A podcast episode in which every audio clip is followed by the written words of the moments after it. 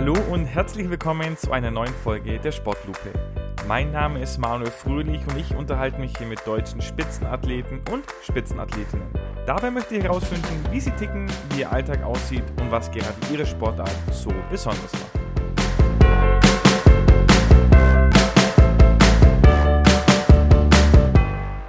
Heute ist ein Mann bei mir zu Gast, der hat mit mir was gemeinsam, und zwar den großen Traum von Olympia 2024 in Paris. Ähm, darüber werden wir äh, später noch sprechen, aber erstmal freue ich mich sehr, dass er hier ist und sich Zeit nimmt. Jakob, schön, dass du in der Sportlupe bist. Ja, vielen Dank dir für die Einladung. Äh, ich habe es angedeutet, für dich ist Paris ein Ziel ein bisschen anders als bei mir. Bei mir wird es als Aktiver nichts mehr. Und da stellt sich natürlich die Frage nach der Sportart. Ähm, brich doch deine Sportart mal auf drei Worte herunter. Ähm, ja, meine Sportart in drei Worten ähm, ist gar nicht so einfach. Ich würde sagen, Wind, Teamwork und Speed. Das sind die drei Worte. Okay, Wind, Teamwork und Speed. Also es lässt noch ein bisschen was offen. Wind, ja, geht schon in eine gewisse Richtung. Ähm, erzähl doch mal, um was handelt es sich denn letztendlich für eine Sportart? Und ja, genau, äh, berichte einfach mal ein bisschen, vielleicht für jemanden, der es auch nicht so als Sportart kennt, vielleicht. Genau, ich bin, ich bin Segler und im Speziellen bin ich Segler in der Disziplin ähm, Zweimann Skip. Ähm, es gibt im Segeln verschiedene Disziplinen, aber das, da kommen wir vielleicht später nochmal dazu. Und genau, Segeln ist ein unfassbar komplexer Sport, deswegen äh, ist auch gar nicht so einfach, das in drei, in drei Begriffe zu packen. Ähm, aber im Endeffekt geht es eigentlich darum, den Wind als, als Vortriebsmittel zu nutzen und dann eben zusammen auf dem Boot ähm, daraus das Beste zu machen und dann das irgendwie in Speed umzusetzen und dann als am schnellsten um einen bestimmten abgesteckten Kurs rumzusegeln. Mhm. Das heißt, ähm, wo findet es statt? Ist es auf Seen oder ist es im Meer oder ist es äh, sowohl als auch? Genau, sowohl als auch. Ähm, tatsächlich, uns, die meisten Wettkämpfe finden auf dem Meer statt. Ähm, aber gerade so im, im Kinder- und Jugendbereich ist, wird auch viel auf Seen gesegelt, beziehungsweise ähm, auch jetzt noch manche Wettkämpfe. Ich meine, es gibt ja einfach Seen, die da sehr, sehr gute Bedingungen bieten, wie zum Beispiel der Gardasee. Ähm, und äh, auch da finden Wettkämpfe statt, genau. Okay, jetzt hast du schon angesprochen, zweimal Skip ist quasi deine Bootsklasse, nenne ich es jetzt mal, oder? Kannst du ja gleich sagen, ob das der, der richtige Fach, Fachbegriff ist. Ähm, kann man da grob zusammenfassen oder so grob sagen, was gibt's denn da für verschiedene Kategorien, für verschiedene Bootsklassen? Wie viele sind es oder was, was sind da so die, die Unterschiede? Ähm, es gibt im Segeln gibt's zehn, zehn äh, olympische Disziplinen. Ähm, und die Unterschiede sind im Endeffekt, ähm, segelt man es alleine oder zu zweit? Ähm, ist es eine Männerdisziplin, eine Frauendisziplin oder eine Mixdisziplin? Und dann so ein bisschen ähm, noch die Art des Bootes. Da gibt es eben auch natürlich verschiedene, verschiedene Bootstypen. Und ähm, im olympischen Bereich segelt man natürlich immer mit dem, im Endeffekt quasi nur gegen, an, gegen Gegner, die dasselbe Boot haben auch. Ähm, und ähm, genau so, so ähm, splitten sich im Endeffekt die Disziplinen auf. Und unser, unsere Disziplin heißt eben ähm, Double-Handed Skiff und die Bootsklasse selber nennt sich dann 49er. Okay, wieso 49er? Gibt es irgendeinen Hintergrund dazu? Ähm, tatsächlich ist das, glaube ich, weil der 4,99 Meter lang ist. Ja. Ah, okay. Diesen einen Zentimeter hat man eben nicht mehr, nicht mehr gegönnt. Muss der quasi immer unter 5 Meter lang sein dann, oder? Ähm, ja, die Boote sind im Endeffekt sowieso alle genau baugleich. Ähm, da gibt es zwei Werften, die die herstellen. Ähm, und äh, wie es auf die 4,99 Meter gekommen ist, weiß ich gar nicht. Ja. Okay, okay. Jetzt hast du angesprochen, entweder alleine oder als Team. Ähm, wie legt man das fest? Oder wird das irgendwann in der Jugend klar, dass man sagt, okay, der eine ist eher so der, der einsame Wolf, der da auf seinem Boot eher alleine unterwegs ist und der andere ist eher der Teamplayer? Oder wie bist du zum, äh, zum Team gekommen? Gute Frage eigentlich. Ähm,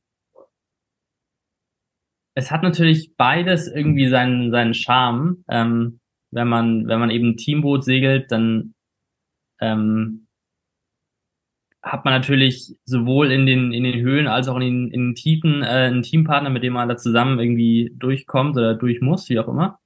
Ähm, es macht das Ganze natürlich auch irgendwie nochmal noch mal komplexer, weil man irgendwie den, den Faktor Kommunikation noch mit drin hat und da halt auch eben zusammenarbeiten muss. Ähm, aber es macht natürlich auch irgendwie mehr Spaß, als wenn man da die ganze Zeit alleine auf seinem Boot ist. Also das war zumindest immer so meine Ansicht, deswegen bin ich ja, glaube ich, auch da gelandet. Ähm, gleichzeitig kommt es natürlich auch so ein bisschen darauf an, welches Boot man segeln muss, weil natürlich ähm, manche Boote sind eben für ähm, eine Person ausgelegt und dann gibt es Boote für zwei Personen. Und ähm, ja, da, so entscheidet sich das so ein bisschen. Und natürlich ist auch immer ein, äh, ein Faktor, ob man gerade jemanden findet, der da mit einem irgendwie auf demselben, auf demselben Level, auf demselben Niveau und äh, unterwegs ist und, und der da mit einem äh, das Ganze macht, ja.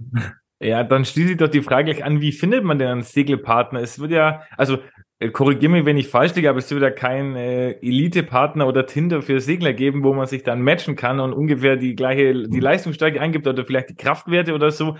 Ähm, wie, wie komme ich denn zu, zu meinem Tandem-Partner? Ähm, ja, nee, also sowas gibt's nicht, das wäre natürlich praktisch. ähm, es ist ja so, gerade wenn man dann im, im, in der Jugendbootsklasse schon ein Zweimann-Boot segelt, dass man dann natürlich irgendwie über den Verein ähm, oder das lokale Umfeld irgendwie einen Segelpartner findet am besten, ähm, weil man dann irgendwie, ja, natürlich, wenn man jetzt noch nicht am, am Olympiastützpunkt ist, dann ja irgendwie in einem Verein trainiert oder, oder zumindest da in, in Trainingslagen zusammen trainiert und es natürlich schon Sinn macht, dass man irgendwie aus derselben Ecke kommt. So ergibt sich das oft, aber nichtsdestotrotz kann man natürlich auch theoretisch Segelpartner wechseln später. Wie ist es bei dir? Wie lange bist du mit deinem äh, Partner schon äh, auf den Meeren, Weltmeeren unterwegs? Tatsächlich schon sehr, sehr lange. Ähm, wir segeln seit 2010 zusammen, also jetzt mittlerweile quasi äh, 13 Jahre, kann man fast sagen. Okay, ähm, spannend. Eine sehr, sehr lange Zeit, ja? Genau, genau. Das ist auch nicht unbedingt, das ist nicht äh, typisch, würde ich sagen. Ähm, es gibt Teams, die schon sehr lange existieren. Es gibt auch Teams, die dann öfter mal wechseln. Ähm, aber ich glaube, bei uns klappt das eigentlich soweit ganz gut und ähm, deswegen gibt es auch eigentlich keinen Grund, jetzt da irgendwie das, äh, das Team zu wechseln und deswegen segeln wir auch schon so lange zusammen. Wie stelle ich mir so ein, so ein äh, Segelpaar dann vor? Habt ihr dann eher gleiche Stärken, dass ihr sagt, ihr seid ja wirklich auf einem Level? Oder ist es so, dass man sich dann eher ergänzt, dass vielleicht der eine die Stärken da hat, wo sie beim anderen nicht ganz so ausgeprägt sind? Wie würdest du jetzt gerade in deinem Beispiel eure, eure Segelpaarung einschätzen? Mm, es gibt jetzt ja auf verschiedenen Bereichen, also man kann es jetzt ja auf verschiedene Bereiche auslegen. Ähm, zum einen haben wir an Bord ähm, ja eine feste Position, die dann bestimmte Aufgaben beinhaltet. Ähm, Im Endeffekt gibt es auf Zweimannbooten dann einen, einen Steuermann und einen Vorschutter. Ähm, und da ist es so, dass bei uns der Vorschutterjob ein bisschen der physisch anstrengendere ist. Ähm, das heißt, so von der von der körperlichen Voraussetzung her ist der ist der muss der Vorschütter ähm, vielleicht körperlich noch ein Tick fitter sein sogar noch als der Steuermann ähm, wobei der Steuermann dann auch wieder andere andere Anforderungen hat wie wie Gleichgewicht Feingefühl und Konzentration ähm, genau also da hat man natürlich schon irgendwie so ein bisschen seine seine athletischen Schwerpunkte auf jeder Position ähm, und dann gibt's natürlich auch noch ähm, die Aufgaben an Bord ähm, die die man dann vielleicht doch noch ein bisschen hin und her schieben kann zwischen den Positionen. Und da schaut man natürlich schon auch so ein bisschen, okay, wie passt Was kann der eine gut, was kann der andere gut? Ähm, wie teilt man das auf, genau? Was sind das für Aufgaben, die das so anfallen auf dem Boot, die ihr dann da während dem Rennen so hin und her jonglieren könnt? Ähm, naja, also wenn man es mal ganz einfach sagt, dann muss man ja irgendwie, zum einen muss man schnell segeln mhm. und zum anderen muss man entscheiden, wo man lang segelt. Ähm, und so haben wir das bei uns auch aufgeteilt. Ähm, dass äh, mein Segelpartner Andy ähm, ist hauptsächlich dafür verantwortlich, das Boot schnell zu machen. Ähm, das heißt, da wird dann ähm, das Segelprofil an den, an den Wind, der gerade herrscht, angepasst. Ähm, er muss ständig mit der Schot arbeiten, um das Boot aufrecht, also flach zu halten. Ähm, genau, das sind einfach, das ist ein sehr großer, großer Aufgabenbereich, auch den er da abdecken muss. Und ähm, Genau, zugleich muss man aber eben auch sehen, wie man eben am besten, am schnellsten über diesen Kurs kommt. Und ähm, im Segeln ist ja so, dass man nicht gegen den Wind segeln kann, sondern dass man ähm, im Endeffekt, wenn man in Richtung des Windes kommen will, muss man irgendwie zickzack hin und her segeln. Ähm, und ähm, da muss man natürlich sehen, dann, wo ist am meisten Wind, ähm, wo sind die Gegner, ähm, was gibt's vielleicht sonst noch für Faktoren, wie ist die das Wellenbild, gibt es eine Seite, wo weniger Wellen sind, andere Seite, wo mehr Wellen sind. Ähm, genau, und da die Entscheidung zu treffen, ähm, wo man über den Kurs fährt, das ist dann wiederum ein Part. Habt ihr da irgendwelche Hilfsmittel, um da den Wind äh, greifbar zu machen? Oder habt ihr da so ein Gefühl mit Antennen aus Erfahrung irgendwie, dass, dass du das einschätzen kannst, ohne da noch irgendwelche zusätzlichen ähm, Hilfsmittel zu haben? Ähm, nee, tatsächlich haben wir äh, relativ wenig Hilfsmittel. Ähm, tatsächlich ist aber auch so, wenn man das von klein auf macht, dann hat man das ganz gut im Gefühl, dass man, man sieht, wo der Wind herkommt, anhand, anhand der Wellen. Ähm, und man sieht dann auch, je nachdem, wie rau die Wasseroberfläche ist, wie viel Wind da gerade ist. Also man sieht dann die Bereiche mit mehr Wind und mit weniger Wind. Und ähm, das reicht dann oft schon aus. Okay, jetzt äh, noch ein Begriff von vorhin. Du hast Vorschoter gesagt und Schote. Was ist das äh, für, für den Laien? Gibt es da genau, eine genau. Vor, Vorschoter, Vorschoter ist eben die Position, das nennt man mhm. so, so Steuermann und Vorschoter. Ähm, und genau die Schot ist im Endeffekt das Seil, an dem das Segel befestigt ist. Mhm. Ähm, und mit dem man dann das Segel im Endeffekt einstellen kann, ähm, den, den, den Winkel, wie dies, dass es dann zum Wind hat, ja.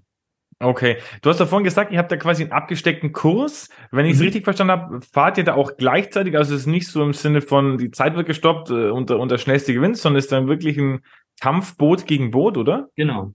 Okay. Genau. Und wie lang dauert so ein Rennen ähm, im, im Schnitt? Gibt es da auch verschiedene Disziplinen? Beim Biathlon gibt es ja irgendwie Sprint, wo kurz und schnell ist, dann gibt es einen Massenstart, wo es länger ist. Also gibt es da auch verschiedene Distanzen? Mhm, mhm. Genau, das hängt auch wieder ein bisschen von der Bootsklasse ab. Ich, ich sage es einfach mal für uns. Ähm, mhm. Bei uns dauert ein Rennen eine halbe Stunde. Mhm. Ähm, so circa, also das ist mal so die, das, was man versucht irgendwie einzuhalten. Ähm, und ähm, genau wie du schon gesagt hast, es starten alle, starten alle gleichzeitig an einer, an einer Linie oder an einer gedachten Linie zwischen zwei, zwischen zwei Booten, ähm, zwischen zwei verankerten Booten. Und ähm, genau, und dann nennt man quasi ein, ein so ein Rennen, nennt man im Segeln Wettfahrt und äh, innerhalb eines, eines Wettkampfes fährt man dann, je nachdem, zwischen zwölf und 18 Wettfahrten. Mhm.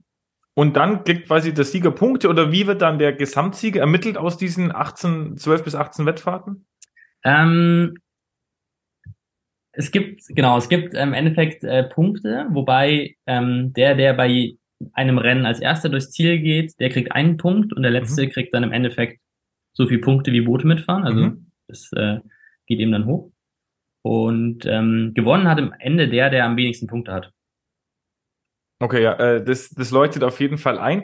Ähm, wie, wie ist es da prinzipiell von der, von der Taktik oder von der Strategie? Ähm, Versuch, äh, gibt, kann man sich das so einteilen, dass man sagt, man gibt in ein paar Rennen Vollgas und guckt, dass man da wirklich eins, zwei, drei wird und vielleicht im anderen Rennen dann eher, ich sag mal, Mittelfeld und hinter Mittelfeld landet? Kann man sich das irgendwie einteilen oder muss man da immer äh, volle Kanne fahren, dass man dann in der, in der Gesamtabrechnung eine, eine Chance hat, irgendwie vorne zu landen?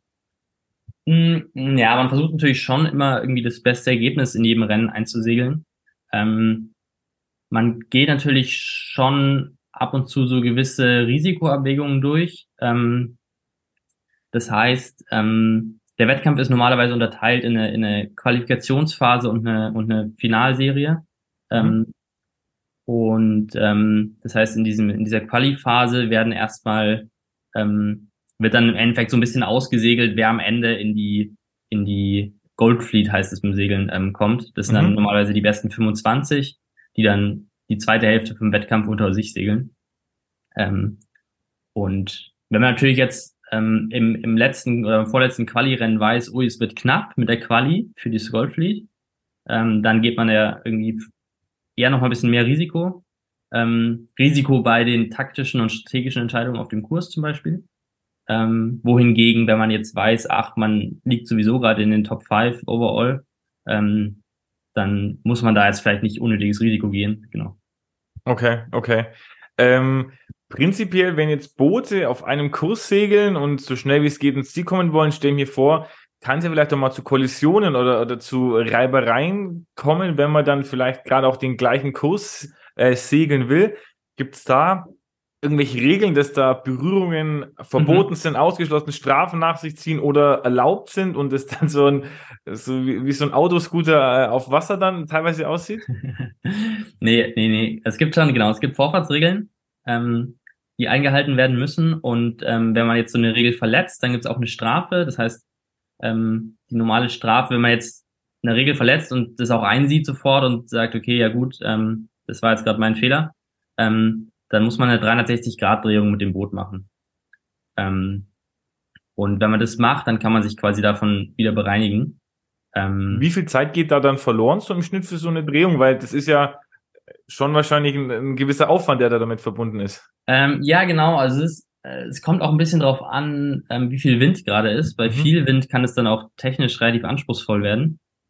Ähm, bei, bei wenig Wind ähm, ist es, würde ich sagen, eine Sache von ja, sechs Sekunden oder so, ähm, wenn man es wenn man's technisch gut macht. Ja. Okay. Also und, gar nicht mal so tragisch dann im Endeffekt, oder? Sechs Sekunden äh, erscheinen mir jetzt als Laie nicht, nicht so sonderlich viel. Ja, es klingt jetzt vielleicht erstmal gar nicht viel, aber ähm, es kommt auch immer darauf an, in welcher Phase des Rennens das stattfindet. Wenn es jetzt ganz am Anfang ist, dann sind die Boote alle noch sehr eng zusammen und dann sind sechs Sekunden halt schon sehr viel, weil ähm, man die, die Boote fahren alle vorbei und die muss man natürlich auch erstmal alle wieder überholen irgendwann. Ähm, wenn das jetzt erst kurz vorm Ziel passiert, dann verliert man vielleicht ein Boot. Also so, genau. Ähm, so kommt es immer ein bisschen darauf an. Und bei viel Wind kann es aber eben auch passieren, dass man halt ähm, dann auch mal zehn Boote oder, oder 15 Boote verliert, ja. Hm, okay, ja, das ist dann schon, schon dramatisch natürlich, gerade wenn es dann auch vielleicht ähm, am Anfang ist, wenn man die alle wieder zurück über, überholen müsste. Genau, genau, ja. Mhm. Segeln in Deutschland ist ja, oder beziehungsweise Segeln ist ja an sich rein geografisch schon ziemlich eingeschränkt, welche Länder das wohl betreiben können. Was würdest du sagen, gibt es da so übliche Verdächtige, die immer an der Weltspitze mitsegeln oder irgendwelche Nationen, die da historisch gewachsen aus irgendeinem Grund immer richtig gut drin sind? Ja, auf jeden Fall. Ähm, ist jetzt auch gar nicht so überraschend, sind vor allem wirklich die Nationen, die auch viel, viel Küste selber haben. Ähm, also in Europa ist es, würde ich sagen, allen voran Großbritannien. Mhm. Ähm, aber auch Frankreich ist immer relativ stark. Ähm, jetzt weltweit gesehen sind vor allem auch ähm, Neuseeland und Australien große, große Segelnationen. Genau. Wo würdest du sagen, wenn jetzt die oder die zwei in Europa, die zwei weltweit so, wo rangiert da Deutschland so? Also, also ist es schwierig zu sagen über die verschiedenen Klassen hinweg? Wenn nicht, dann gerne auch ähm, auf, auf deine Klasse oder auf, auf dein Team auch beziehen. Wo, wo, wo siehst du euch da in der, in der, in dem großen Ganzen? Ah, Deutschland insgesamt weltweit ist, ist schwierig. Da müsste man jetzt natürlich mal in den, in den Medaillenspiegel äh, reinschauen über die letzten Jahre. Ähm, Jetzt in Tokio hat Deutschland ziemlich gut abgeschnitten. Ähm, da konnten wir im Segeln drei Medaillen gewinnen, ähm, was schon mal, was schon mal nicht schlecht ist. Ähm, aber es ist jetzt schwer, da irgendwie eine Zahl zu nennen, an welcher, mhm. an welcher Stelle Deutschland liegt. Aber aber so, ähm, so erweiterte Weltspitze oder dann schon eher ein bisschen drunter oder? Ja, nee, auf jeden Fall erweiterte Weltspitze. Ähm, in manchen Klassen auch Weltspitze, definitiv. Ähm, das kommt immer so ein bisschen eben drauf an, wie, welche, welche Sportler da gerade in den Klassen aktiv sind. Ähm, ja, für uns selber, wir haben waren jetzt bei der letzten Weltmeisterschaft in unserer Disziplin sind wir Sechste geworden, ähm, was für uns auch ein guter Erfolg war. Ähm, genau, aber es gibt eben auch dann vielleicht Disziplinen, wo, wo gerade aktuell kein, kein super guter Sportler ähm, an Start geht für Deutschland, aber das kann sich halt auch wieder ändern. Mm, mm. Ja, ich, ich habe da ein Interview gelesen, ich, ich glaube, es war der irgendein Segeltrainer, der gesagt hat, dass auch die Weltspitze breiter geworden ist, dass es jetzt äh, viel mehr Boote gibt, die Medaillen holen können, als vielleicht noch vor, vor ein paar Jahren. Ich glaube, das hat auch im Zusammenhang mit, mit eurem sechsten Platz dann in Halifax äh, gesagt. Mhm, mh. ähm, wenn du jetzt gesagt hast, ähm, Olympia Tokio war relativ erfolgreich. Olympia ist ja für viele Sportarten, die jetzt nicht so im Fokus stehen, oft auch ein wichtiger Gradmesser, was dann Sportförderung und äh, Aufmerksamkeit vielleicht auch von Medienanstalten angeht. Mhm. Ähm, wie sieht's da im Segeln finanziell aus? Kann man davon leben, Vollzeit zu segeln oder also über Sponsoren, über Preisgelder, die man vielleicht bei verschiedenen Events, bei Wettbewerben gewinnt? Ähm, wie, wie würdest du das einschätzen? Ähm, ich glaube, es ist so wie in, wie in vielen anderen Sportarten auch ähm, oder in vielen anderen olympischen Sportarten und äh, Randsportarten wie also nicht Fußball, ähm, dass es schwer ist, davon zu leben, so an sich. Ähm, ich habe das Glück, dass ich einen Sportfördergruppenplatz bei der Bundeswehr habe. Das heißt, ich bin Sportsoldat und äh, werde von der Bundeswehr dafür bezahlt, dass ich den Sport mache und dafür hm, für Deutschland bei Wettkämpfen an den Start gehe.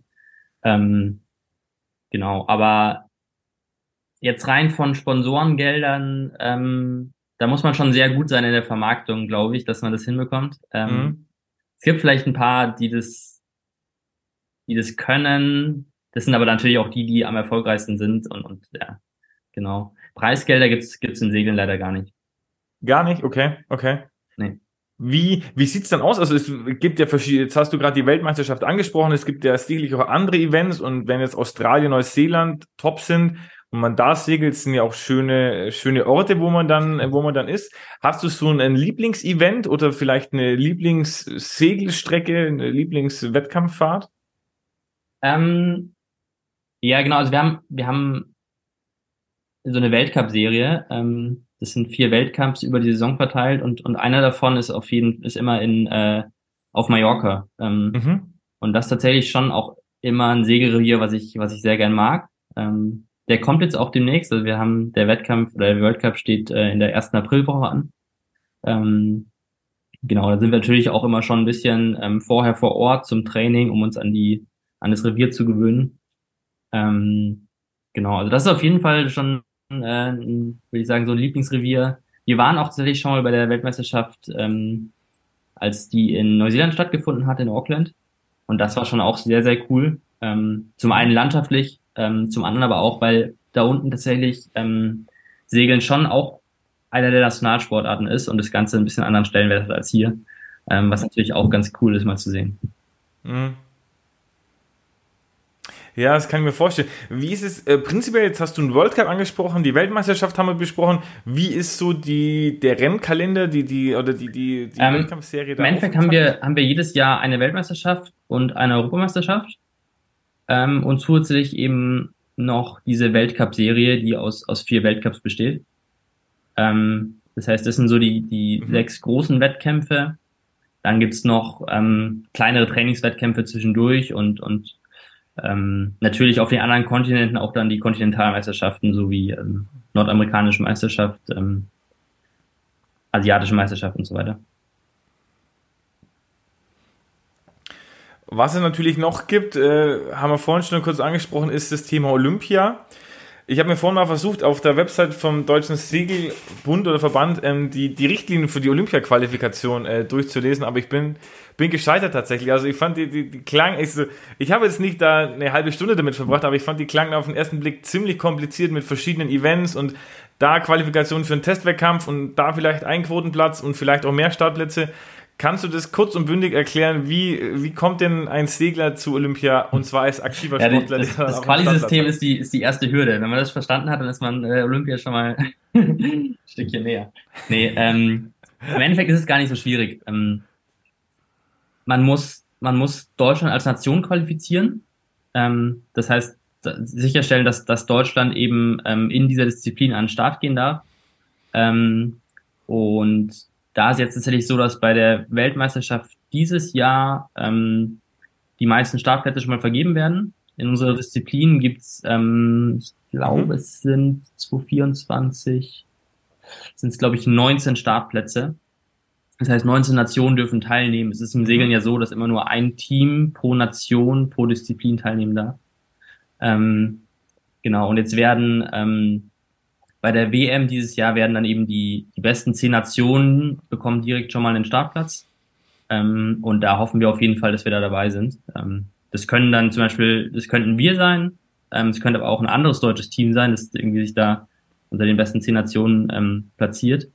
Und ähm, das spielt im ersten, also ist dann erstmal auch gar nicht aussagekräftig, ob das Team dann auch fährt, sondern damit ist erstmal nur sichergestellt, dass Deutschland äh, bei den Spielen starten darf. Genau. Und dann gibt's die Nation interne Qualifikation und ähm, die besteht aus drei Wettkämpfen. Ähm, und im Endeffekt das Team, das über die drei Wettkämpfe gesehen ähm, am besten abschneidet, auch wieder mit einem ähnlichen Punktesystem wie, wie vorher beschrieben, ähm, das fährt dann zu den Spielen. Ja. Jetzt habe ich gelesen, dass ihr mit äh, Linov Scheel und Max Stingele zusammen trainiert. Die waren bei der WM, mhm. glaube ich, 13., wenn ich es richtig gelesen habe. Perspektivisch sind es ja dann auch Konkurrenten um diesen, also vorausgesetzt, dieser Quotenplatz, ihr holt den oder die holen den, ist, ist ja mal dahingestellt, aber perspektivisch sind es ja auch Konkurrenten äh, um, diesen, um diesen Startplatz bei Olympia. Wie, wie ist da so die, die Zusammenarbeit oder der Zusammenhalt? Also ist es dann, hat man da ein gutes Verhältnis oder wenn dann irgendwie, wenn dann vielleicht mal jetzt dann nur noch ein Jahr hin bis zu den Olympischen Spielen ist, wenn da auch die Ellenbogen ausgefahren, dann im Training irgendwie nicht mehr so, so offen miteinander kommuniziert. Wie, wie kann ich mir das vorstellen? Weil es ja wahrscheinlich für jeden schon ein ja, definitiv. sehr, sehr ähm, großes Natürlich arbeiten, arbeiten die genauso auf das Ziel hin wie wir. Ähm, Im Endeffekt haben wir es in der Vergangenheit immer ganz gut geschafft und ich bin auch recht optimistisch, dass wir es diesmal schaffen, dass wir da trotzdem ähm, auch in der, in der Vorbereitung auf die Qualifikation dann äh, sehr kooperativ zusammenarbeiten, ähm, weil uns das als Trainingsgruppe im Endeffekt dann auch beide weiterbringt. Ähm, und dann so ein bisschen einfach nach dem, nach dem fairen Sportsgedanken, dass halt einfach das bessere Team dann im Endeffekt fährt. Ähm, genau. Und, und ähm, tatsächlich im Training, ich glaube, wir profitieren nur beide voneinander, wenn wir da eben gut zusammenarbeiten und, und ähm, dann muss halt jeder selber schauen, dass er eben beim Wettkampf, bei den Wettkämpfen gut abschneidet. Und ähm, das ist, glaube ich, die Strategie, die wir da fahren, ja. Es klingt auf jeden Fall sehr, sehr vernünftig und ähm, soll ist der Fair Play Gedanke soll ja da im Sport auch oder das ist ja einer der olympischen Werte sollte da wirklich auf auch dann Fall, immer, ja. immer, mitschwingen, dass da nicht die die Ellenbogen äh, ausgefahren werden. So, Jakob, jetzt wollen wir dich noch kennenlernen mit unserem äh, berühmt-berüchtigten Sportlupen-Schnellfeuer. Ähm, sprich, ich äh, sag dir ein Wort und du schießt mir quasi die, die erste Assoziation entgegen, die dir mhm. da in den, in den Kopf kommt. Ich bin bereit. Ähm, bist du bereit? Okay, super. Ähm, fangen wir leicht Ui. an. Was ist dein Traumurlaub? Ähm, gutes Essen, äh, schöne Natur. Ich glaube, mehr braucht es gar nicht. Ähm, einen bestimmten Ort dann oder? da wäre mir der Ort dann sogar egal. okay, okay, okay, sehr gut. Ähm, dann, was ist denn dein Lieblingsbundesland? Ich bin ja in Bayern aufgewachsen und ähm, wohne jetzt äh, in Schleswig-Holstein, weil hier der, der das, genau. Deswegen stelle ich die Frage auf, das habe ich gesehen, ja, und deswegen wollte ich dich da zur Entscheidung Ah, das ist schwierig. Ähm, man kann natürlich hier oben deutlich besser segeln, ähm, gleichzeitig fehlen mir aber die Berge schon ein bisschen. Ähm, ja, schon Bayern. Ähm, hilft nichts. Okay.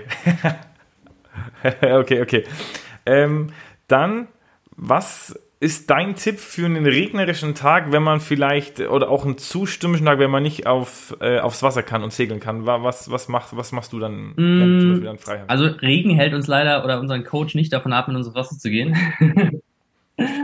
ähm, aber generell natürlich Fitnesstraining würde natürlich sowieso auf dem Programm stehen und sonst äh, aber auch gerne einfach mal ein Buch nehmen und ein bisschen was lesen. Okay, super. Dann dein Lieblingsbuch. Ähm, Lieblingsbuch. Schließen wir gleich an. Ich lese gerne Bücher, die mich, die mich inspirieren. Ähm, also ich lese jetzt mhm.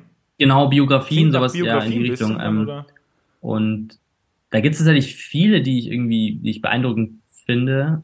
Ähm, aber vielleicht so ein bisschen, weil ich es auch vor kurzem gelesen habe, im Gedächtnis ist mir ähm, geblieben ähm, Butterfly von, von Yusra Madini.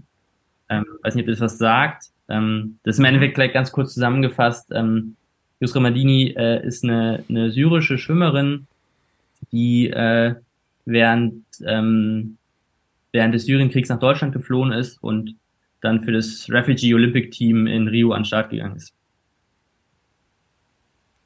Ah, doch, ich glaube, ich glaube, das ja. habe ich, hab ich mal, habe ich mal was davon gelesen. Ja, okay. Ja, es klingt, klingt tatsächlich nach einer sehr ähm, krassen, krassen ja, Geschichte. Genau. Also die hat auf jeden Fall was zu erzählen. Also, okay, okay, sehr, sehr gut.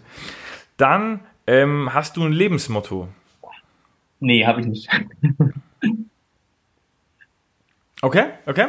Äh, und dann das letzte, was ist dein Wunsch fürs restliche Jahr 2023, nachdem jetzt ein gutes Drittel hm, durch ist? Na, für uns steht die Wettkampfsaison jetzt erstmal noch bevor. Ähm, das heißt, ich würde mir natürlich wünschen, dass wir da ähm, hoffentlich genauso erfolgreich weitermachen, wie wir letztes Jahr aufgehört haben. Ähm, und als Sportler natürlich hofft man auch immer, dass man es irgendwie möglichst krankheits- und verletzungsfrei übersteht, das Ganze. Ja. Okay, okay, sehr gut. Da, da drücke ich dir auf jeden Fall jetzt schon, jetzt schon mal die Daumen. Aber jetzt wollen wir ein bisschen äh, zurück an deine Anfänge gehen, weil du hast das schon angesprochen, du, du bist ursprünglich, äh, kommst du aus Bayern. Wie bist du denn zum Segeln gekommen? Ich habe gesehen, du hast in Kiel studiert. Dann drängt sich dir natürlich die Frage auf, was Nee, war zuerst das Segeln. Studium oder Ähm, das Segeln? Ich ähm, habe tatsächlich in den Ferien einfach mal einen Segelkurs gemacht. Ähm, gar nicht, weil ich das selber wollte, sondern eigentlich, weil mein Bruder da Lust drauf hatte. ähm, und dann wurde ich da mitgeschickt. ähm, und dann, ja, da hat es das beiden eigentlich äh, recht viel Spaß gemacht. Und dann haben wir einfach ähm, am, am Chiemsee in Bayern ähm, in einem Verein da angefangen, das, das Jugendtraining zu machen. Und so hat sich das dann irgendwie entwickelt. Segelt dein Bruder dann auch noch oder hat der mittlerweile, Achtung, die Segel gestrichen? Ähm, nee, genau, der ist, der ist älter als ich und der hat sich dann irgendwann entschieden, ähm, den, den Leistungssport aufzuhören und, und sich auf sein Studium zu fokussieren. Okay, okay. Ähm, dann, wenn du sagst, okay, du fängst als Kind an, Jugendtraining, äh, dann im Verein, ähm, gibt es da diesen einen Punkt, wo du sagst, okay, dieser Schritt in Richtung Weltspitze, was ihr ja offensichtlich seid mit, mit Platz 6 bei der WM, der ist irgendwann möglich? Also, oder haben dir dann irgendwann früh schon Trainer gesagt, boah, Jakob, du hast da richtig Talent, machst du weiter, bleib da dran? Wie, wie kann ich Ähm, mir das vorstellen? Ja, man merkt das ja dann schon auch irgendwie als, als Kind, wenn man das halbwegs hinbekommt mit dem Segeln ähm, und dann irgendwie bei den, bei den Wettkämpfen da irgendwie ganz gut dabei ist. Im- Im Kindesalter würde ich sagen, ähm, ist es halt, ja, wie du schon gesagt hast, es ist auch, auch viel Talent und, und irgendwie so ein bisschen so ein Händchen dafür haben. Ähm, und ähm, dann gibt's natürlich, die Trainer sagen einem natürlich schon, dass sie denken, dass man das ganz gut macht und so weiter. Ähm, und dann steht aber natürlich immer irgendwann die Entscheidung an, ähm, wenn man dann von dem Jugend in den Seniorenbereich wechselt, ob man das, ob man das weitermachen will und ob man quasi diesen, diesen Leistungssportweg einschlagen will. Ähm, weil dann viele sagen, na gut, jetzt, ich könnte auch ein normales Studentenleben führen ähm, und irgendwie mich auf mein Studium konzentrieren, dann einen guten Abschluss machen. Ähm, und ähm, da gehen wahrscheinlich in, im Segeln genauso wie in allen anderen Sportarten gehen dann, gehen dann viele, sag ich mal, verloren. Ähm, wobei natürlich die Leute, die halt ähm, vorher schon wissen auch, dass man eine gewisse Perspektive hat und denen das dann vielleicht auch nochmal einen Tick mehr Spaß macht dadurch, ähm, die, die machen dann wahrscheinlich äh, schon auch eher weiter. Und so war das eben auch bei uns, dass wir, ähm, also mein, mein Segelpartner und ich, dass wir da eigentlich, dass uns das so viel Spaß gemacht hat, dass wir da gar nicht lange überlegt haben. Okay, dein Segelpartner, ähm, du hast ja gesagt, seit 2010 segelt ihr zusammen. War der dann auch noch äh, vom Chiemsee quasi da, dein, äh, dein Segelpartner schon, oder hast du den dann im Zuge des Studiums Nee, tatsächlich, wir haben, wir haben im selben äh, Verein angefangen zu segeln. Ja. Ah, das, das ist ja fast schon, das ist ja eine richtig, richtig schöne Geschichte, so dieses, dieses zusammen äh, groß. Ja, nee, wir hatten, da- wir hatten da schon irgendwie Glück. Das ist, nicht, das ist nicht immer so. Ähm, oft, ja, wie du schon sagst, ist es dann auch so, dass es äh, einzelne Sportler gibt, die sich entscheiden, okay, sie wollen irgendwie in den Leistungssport gehen und dann an den, an den Olympiastützpunkt hier nach Kiel ziehen und dann vielleicht hier auch erstmal gucken, okay, wer ist denn noch hier und mit wem könnte man sich da, oder die Trainer halt auch sagen, ja, da gibt's noch den und den, probier's doch mal und so weiter. Ja.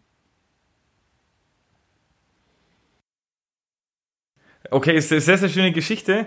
Aber ich habe schon gesagt, du hast studiert. Ich habe gesehen, du hast ähm, einen Bachelor und mittlerweile auch einen Master in Informatik gemacht.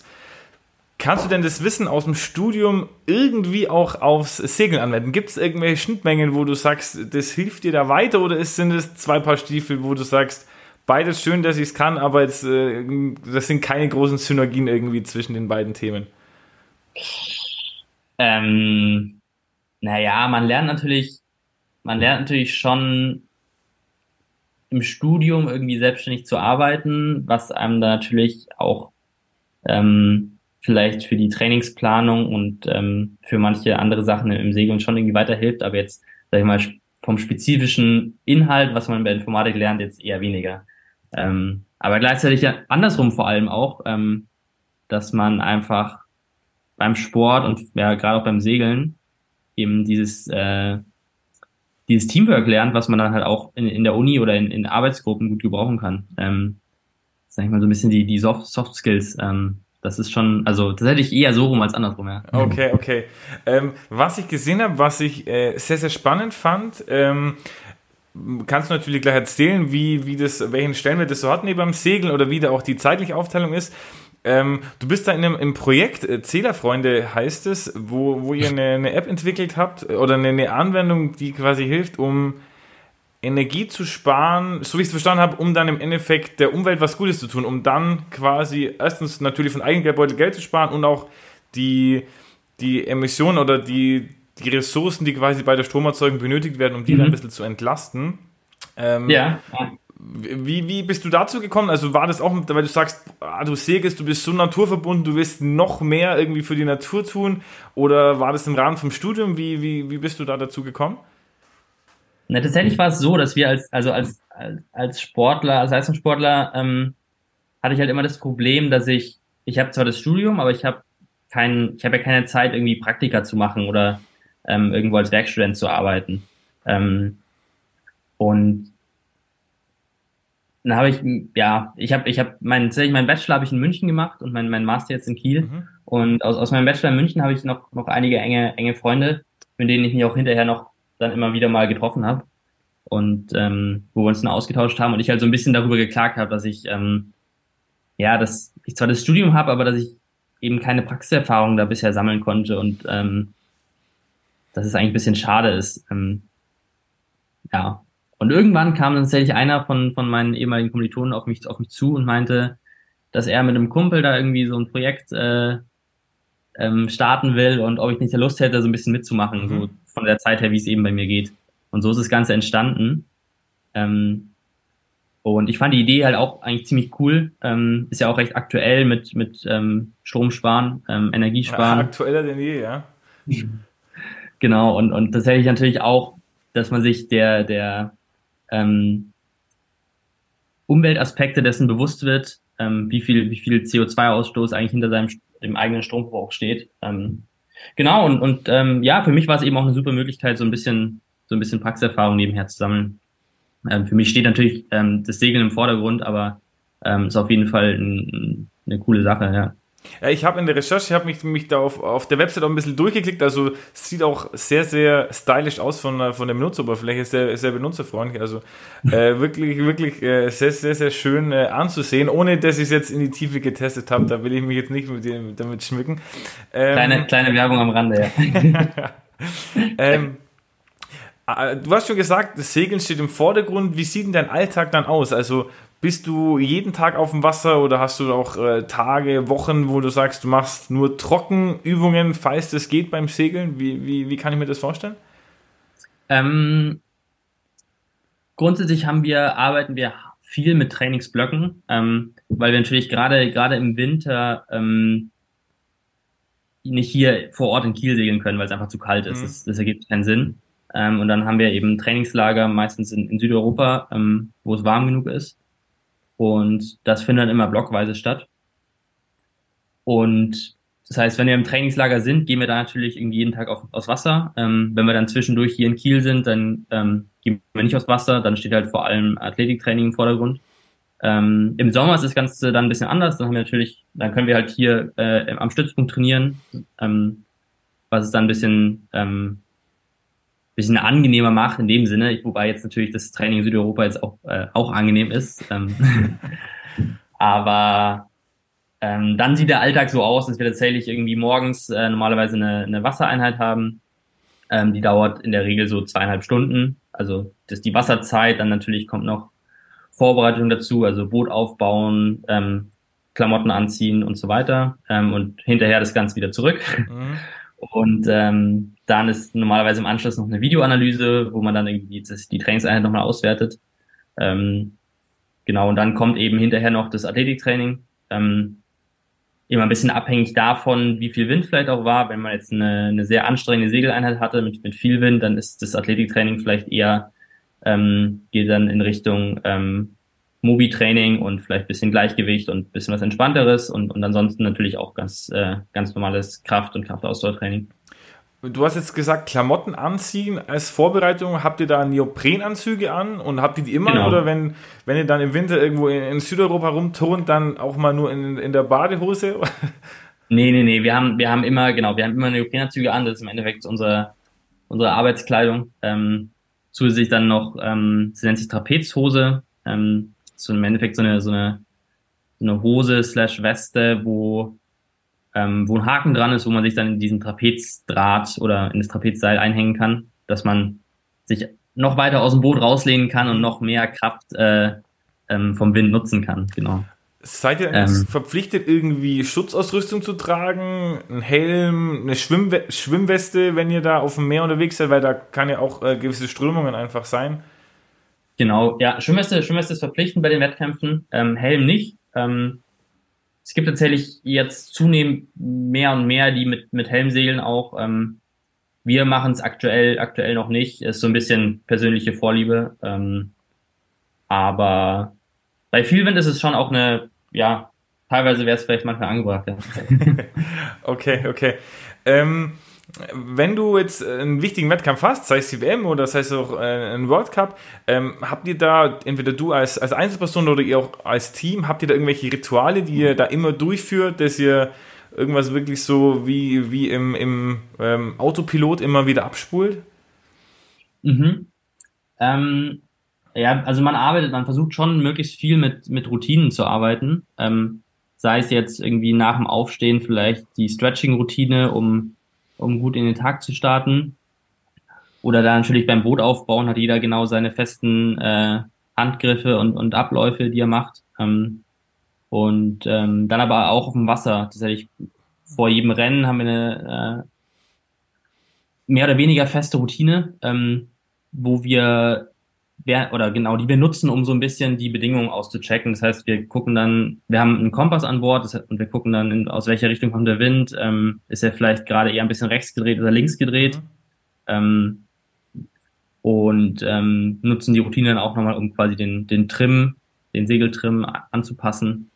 Ähm, Genau, also wir haben ja, wir haben einige Routinen und, und ich glaube, es hilft auch, hilft auch sehr, ja.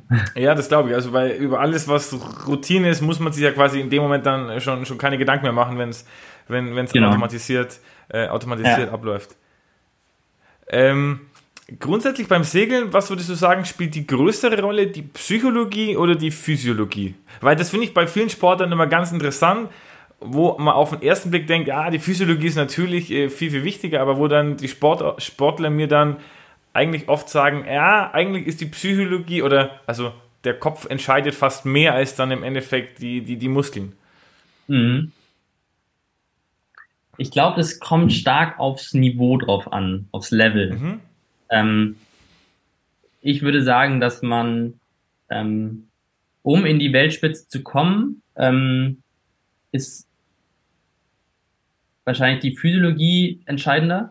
Ähm, und dann aber irgendwann ab einem gewissen Level ist wirklich der Kopf schon extrem entscheidend. Das äh, stimmt schon, ja. Okay, okay, sehr spannend. ähm, dann kommen wir jetzt schon äh, zur, zur Abschlussfrage von, von unserer Folge heute.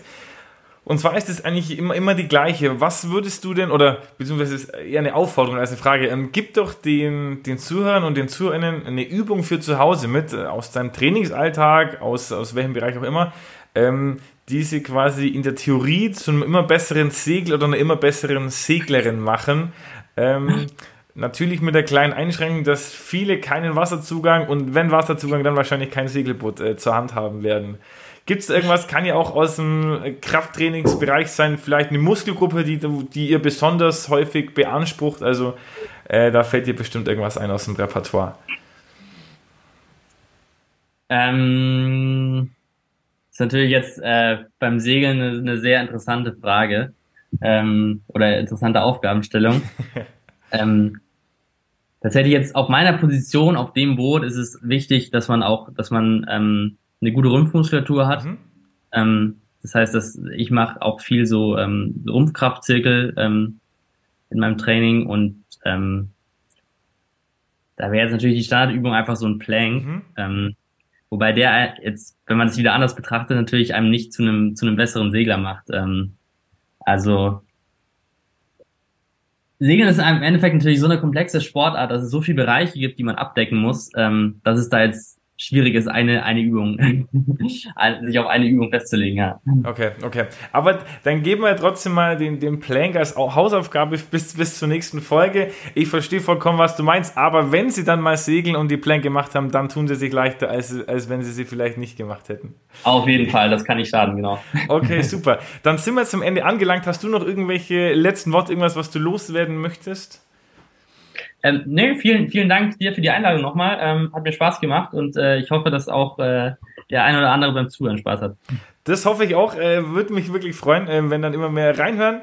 Äh, wem die Folge gefallen hat, gerne auch äh, eine Bewertung dalassen, wo man äh, Podcasts auch immer bewerten kann. Ansonsten, Jakob, sage ich vielen, vielen Dank. Ähm, ich bin gespannt, ich drücke euch die Daumen für die anstehende Saison, dann auch für die, für die Olympia-Quali, ähm, dass das äh, alles funktioniert und vor allem natürlich, dass ihr gesund und verletzungsfrei durch die, diese Saison und alle Saisons, die dann noch folgen, hinterher dann äh, durchkommt. Äh, vielen, vielen Dank, mach's gut. Danke dir, ciao.